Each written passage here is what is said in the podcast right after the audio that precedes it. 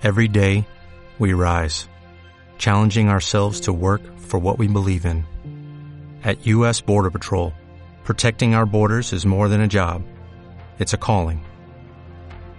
Agents answer the call, working together to keep our country and communities safe. If you're ready for a new mission, join U.S. Border Patrol and go beyond.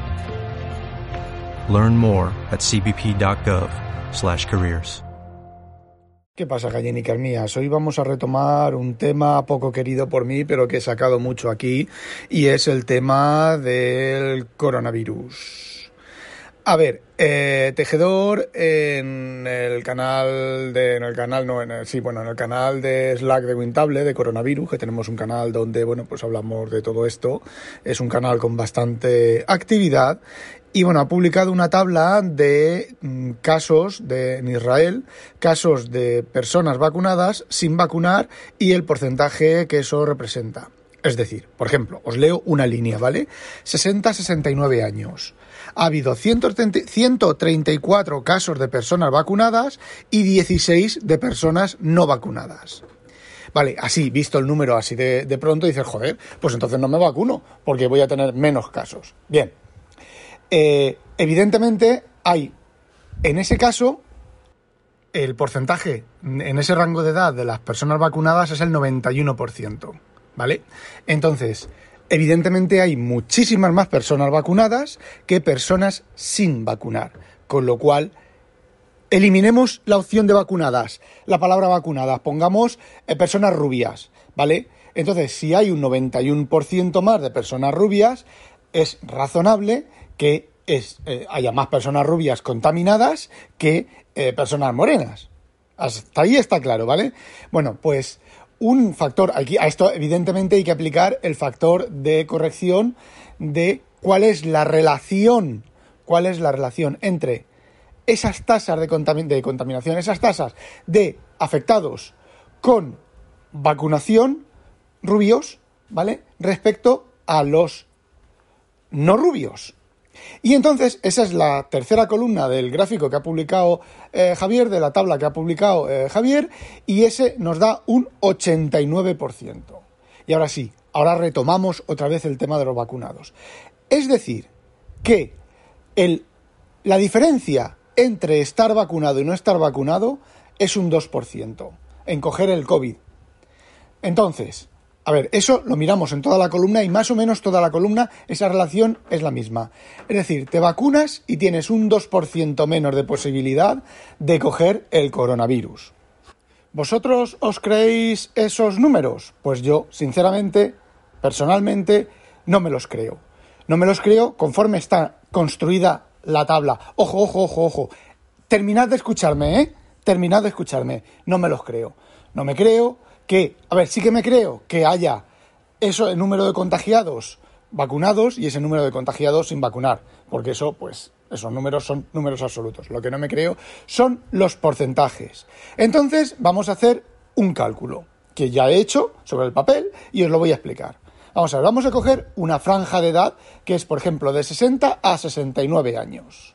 La población total de em, Israel es de, creo que era 9 millones de habitantes, ¿vale? Pero nosotros no, nosotros a nosotros nos interesa saber cuántos habitantes hay en la franja de 60 a 69.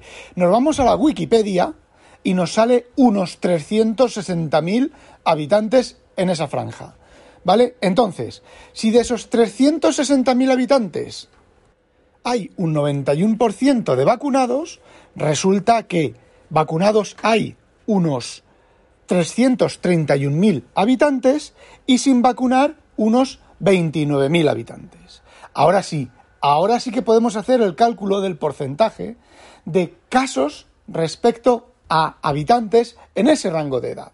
Y entonces decimos, si 331.000 es el 100%, como ha habido 134 casos de personas vacunadas, es, o sea, se coge y se multiplica 134 eh, por 100 y se divide entre 331.000 y da la asombrosa cantidad de 0,04% y un pico. ¿vale? Descartamos los picos y demás porque estos números son un poco números de servilleta, ¿vale? Un 0,04%. No estamos hablando de un 4%, estamos hablando de porcentajes ínfimos. Vale, hacemos lo mismo con los 29.000 que no están vacunados. 29.000, eh, o sea, 16 contaminados. Uy, parece esto el zombie. 16 contaminados por 100, 160 entre 29.000 nos da, ahí va el número 0,05. La diferencia es un 0,01%. Es decir, apenas hay diferencia entre estar vacunado y no estar vacunado. Y los números salen.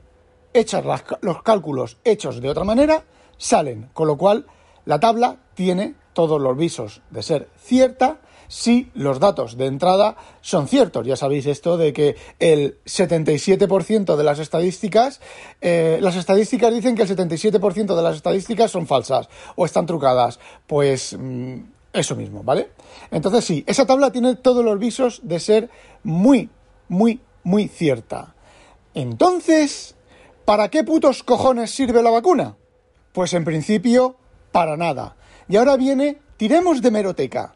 Tiramos de hemeroteca y a ver, no os voy a poner aquí enlaces ni nada, pero al principio decían, la vacuna para prevenir el, COVID, una vez vacunado ya no coges el COVID y tal, ¿os acordáis de que os decían eso? Que había que vacunarse para todo eso. Si os fijáis, desde hace unos días o un tiempo, ya están diciendo que la vacuna no evita que cojas el COVID. La vacuna lo que te hace es que los síntomas del COVID sean menores si los coges. Ya van bajando el reglón, es como lo que decía el mancuentro hace, hace ya tiempo, que decía que aquello de primero antes del verano, luego durante el verano y ahora después del verano. Y ahora digo, digo y digo cuando dije lo que dije, digo lo que digo. Ojo, yo no estoy en contra de las vacunas. ¿eh? Yo no estoy en contra de las vacunas. Yo lo que estoy en contra es de todas las mentiras, de todos los bulos, de todas las tergiversaciones, de todas las mierdas y todas las basuras que estos políticos de mierda, pero políticos de mierda, os juro, deberían de colgar todos del cuello hasta morir. Esto es, se me ocurrió hace tiempo escribir un cuento, decir, vale, política, cambios en política, en política tú te metes en política y cuando acaba tu periodo de política, que sales de política, no puedes estar más de ocho años en política. Al salir de, en política, hayas hecho o no hayas hecho un tiro en la cabeza. Así se, hacía tabla rasa. Así, el que entraba en política, seguro que era porque tenía vocación y no para llenarse los putos bolsillos. Porque sabía que cuando sale de política, se haya llenado los bolsillos o no se los haya llenado, les pegan un tiro en la cabeza y lo, meten en la tumba. Joder, es que, es que me, me, me, me. A ver, no me jode. Si no me jode, lo que no me jode. Vamos a ver. No me molesta o no me jode que las cosas no sean como queramos que sean. Nos hubiera gustado que la vacuna hubiera sido la hostia y que estuviéramos todos, todos eh, sanos y hubiera, se hubiera acabado el problema me, hubiera gustado, pero la realidad no es esa. Pero es que estos políticos de mierda, pero es que todos, es que no, a ver, no, me estoy refiriendo a los españoles, me estoy refiriendo a absolutamente todos los políticos de todo el mundo mundial. Es que no hay gente con un poco de, de, de, sentido común. Bueno, sí que la hay, y los mezclamos con los magufos. El problema es que los mezclamos con los magufos. En fin, bueno, eh, entonces, eh, llegamos, estamos llegando a la conclusión de que la vacuna no sirve para una mierda. Estamos llegando a la conclusión de que con la vacuna nos han engañado. Eh, yo no voy a ser tan em, estricto con, eso, aunque me gustaría serlo, y me gustaría, joder, me gustaría ser Dios y echar un dejar caer un rayo sobre, sobre toda esa gentuce, dejarla tiesa y poner un cartel bien grande. Esto le pasa a los que mienten. Y bueno, mm, volviendo a la realidad otra vez. Y a ver, la tasa de contagios puede ser más alta porque la gente se confía. Mi jefe tiene las dos, las dos dosis desde hace ya bastante tiempo y se confía bastante y va sin mascarilla, para allá y para acá, etcétera, etcétera, etcétera. Entonces, pues bueno, eso también tiene que ver. Pero, pero, pero, si realmente la vacuna fuera efectiva, tú, si a ti te vacunan del puto sarampión, tú no coges el puto sarampión Tú te meten en una habitación infectada de sarampión, de gente con sarampión, tosiéndote, rozándote la piel ahí, echándote babas encima, y tú no coges el sarampión. ¿Por qué? Porque tienes la vacuna del sarampión. La palabra es vacuna. Y esto del COVID es algo que dije yo hace mucho tiempo y os digo, me gustaría equivocarme, me gustaría, realmente me gustaría equivocarme, pero no me estoy equivocando en todo lo que he dicho. En su momento calculé, y os lo vuelvo a repetir, en España, la población española, entre con las tasas de, contaminación original de, de la enfermedad, ¿vale? Os dije 900.000 muertos. 900.000 muertos, que yo haciendo un juego de palabras con lo de José María Gironella decía eh, un millón de muertos. José María Gironella tiene una, una novela, o bueno, sí tiene una, una novela que se llama Un millón de muertos. ¿Vale? Sobre la guerra civil y demás. Bueno, pues un millón de muertos. Los mismos, los mismos muertos que la guerra civil. Va a haber aquí. Luego, con los factores de corrección y de tal, dije unos 400.000. No estoy hablando de 400.000 el primer año, no estoy hablando de 400.000 los primeros dos años, estoy hablando la tasa total, hasta que esto esté controlado. Bueno, pues 400, eh, creo que dije, calculé 425.000. Bueno, pues llevamos cerca de 100.000 españoles muertos. Eh, sí, el Estado dice que menos, pero ya veréis cuando salgan los números de verdad, como puede que sean incluso más de 100.000, cuando esto se estabilice, pero no esperéis que se estabilice este año, ni el que viene, ni al otro. No ser que haya una solución mágica, eh, como esas soluciones mágicas que, pues en su momento fueron los antibióticos. La gente se moría, la gente se afeitaba, se hacía un corte con la cuchilla de afeitar y a poco que la cuchilla de afeitar estuviera un poco oxidada, eh, cogías una infección y te morías. ¿Vale? Pues de repente, después con los, con los antibióticos, ya no te morías y muchísima gente que se hubiera muerto, yo estaría muerto. Yo si no hubiera sido por los antibióticos, fijaos lo que os digo, yo si no hubiera sido por los antibióticos, por las técnicas, entre comillas, avanzadas de cirugía, yo estaría muerto. Así, básicamente. Yo tuve un apéndice perforado, el subnormal del médico que me visitó el primer momento fue incapaz de detectar que era un apéndice, eh, pasó a ser peritonitis y a mí me quitaron no sé cuántos metros de intestino porque estaba todo eso mm, podrido, ¿vale? A vida o muerte. Y de hecho, os digo una cosa, el, el médico que me salvó a mí la vida estaba borracho que no se mantenía en pie. Llegó sea, estaba mi madre, me llevaba al médico, yo lloraba, lloraba, estamos hablando de un año y dos meses. Yo lloraba, lloraba, lloraba, lloraba, lloraba, y venga a llorar, y venga a llorar, y mi madre me llevaba al médico, y el médico, el subnormal, después de aquello mi madre cambió de médico, el subnormal profundo de, del médico, que no, si el nene no tiene nada, el nene no está... Y yo, bueno, pues... Eh, y una de las veces fue de urgencias, porque yo, pues, no me acuerdo qué pasaba en aquel momento, no me acuerdo lo que me contó mi madre.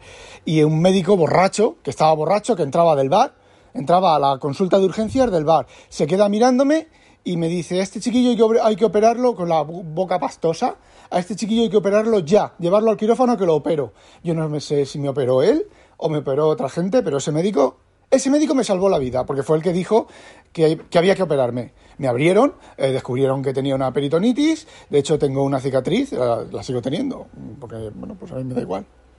Tengo una cicatriz en la barriga que va desde un pelín más abajo del ombligo hasta el esternón.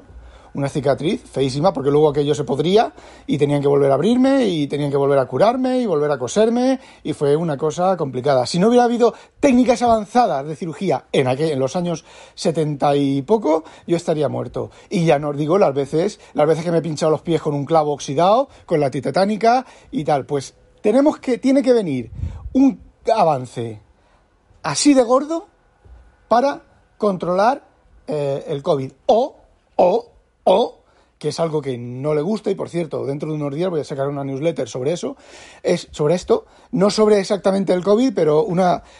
Creo que va a ser interesante, que la, debería ir de leerla. Y no es por hacerme publicidad cruzada ni nada.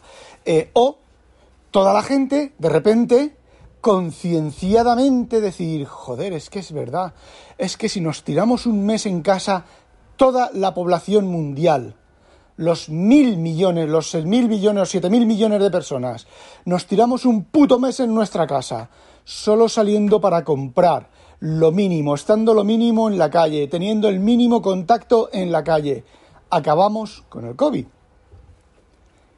Que fue lo que pasó con la gripe española, por ejemplo, porque si no hubiera continuado, la gente pues dejó de tener relaciones sociales. ¿Qué es lo que pasaba en, la Edad Media con las pestes? La gente se asustaba tanto que se iba a los campos, vivía en las ciudades y se iba los que tenían campo, se iban a, los campos y se aislaban todo lo que podían y entonces la peste pues no tenía huéspedes y remitía.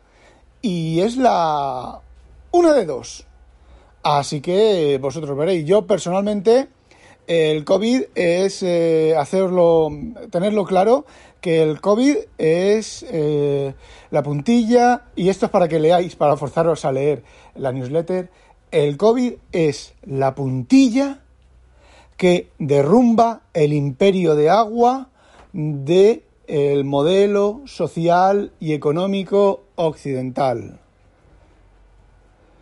Eso es lo que quería decir. No olvidéis sospechosos habitualizaros y que nos la pique un pollo belga.